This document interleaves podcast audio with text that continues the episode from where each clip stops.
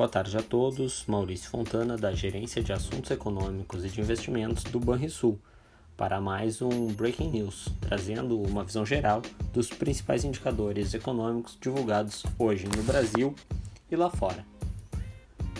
Destaque lá fora, nos Estados Unidos, para o índice de preços ao consumidor, que acelerou novamente. O indicador alcançou alta de 7,9% em fevereiro em relação ao mesmo período do ano passado, depois de marcar alta de 7,5% em janeiro. O resultado ainda não reflete as consequências da guerra da Ucrânia e já veio acima das expectativas de mercado, que apontavam para uma base anual de alta de 7,8%. O núcleo do indicador, que exclui a parte mais volátil do índice e que é composta por preços de alimentação e energia e normalmente mais acompanhado pelo mercado, mostrou uma elevação de 6,4%, o maior avanço do indicador em 12 meses, desde agosto de 82, e em linha com as projeções de mercado. Aqui no Brasil também tivemos dados de inflação. O IGPM registrou estabilidade na primeira prévia de março, após alta de 1,38% na mesma leitura de fevereiro, e de 1,83% no encerramento daquele mês. Com peso de 60% na composição do indicador principal, o índice de preços ao produtor amplo cedeu 0,1% na primeira leitura do mês.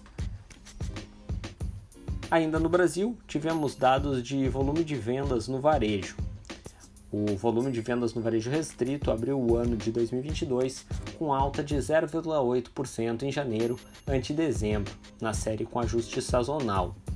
O IBGE também divulgou revisão do dado para o desempenho de dezembro frente a novembro. A queda inicial de 0,1% foi revista para uma retração de 1,9%. Na comparação com janeiro de 2021, o varejo restrito caiu 1,9%. Vale notar que as projeções apontavam uma variação menor para o varejo restrito e, portanto, o dado foi bem-vindo. Entretanto, o varejo continua relativamente enfraquecido uh, neste início de ano. Ainda no Brasil, tivemos os dados de Caged, com a abertura em janeiro de 155.178 vagas com carteira assinada. O resultado uh, vem de 1.777.646 admissões e 1.622.468 desligamentos. O número ficou acima da mediana das expectativas de mercado, que sugeria uma alta de 145 mil postos de trabalho. Houve abertura de vagas em quatro dos cinco setores principais da economia. A exceção foi o comércio, que teve fechamento de 60.088 vagas. Do lado positivo, agricultura, indústria geral, construção e o setor de serviços.